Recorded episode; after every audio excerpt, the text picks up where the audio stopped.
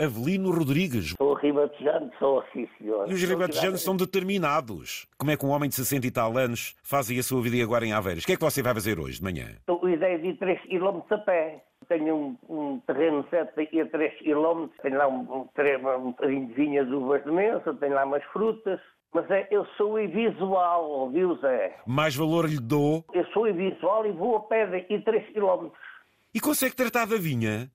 Consigo sim, é pode, o é pode a vinha, o é pode os pessegueiros, o é pode as maceiras. E como é que o meu amigo sente as videiras de forma a que este ramo é para cortar e ali é para dar um bocadinho de sulfato, essas coisas todas? Tenho um projetadorzinho manual, agarro-me ao arame, me oriento, como está a perceber, vou agarrado ao arame, por aí fora, e sempre sulfato e, e chofre e pode, e sei, sei como é que se fazia. Às vezes tenho um irmão que vai-me ajudar, mas era eu que fazia tudo. E quem é que vindima? Olha, umas vezes sou eu, outras vezes é um filho meu eu tenho, outras vezes é um irmão eu também tenho, vai, vão precisar, ele é tudo, é tudo uva de mesa, está a perceber? Tô. Eu gosto disso. O Ardeu já foi toda a vida. É moço, ardeu muito, não é? O valor é muito, é muito grande, Pois, não é? pois. Como é que segou?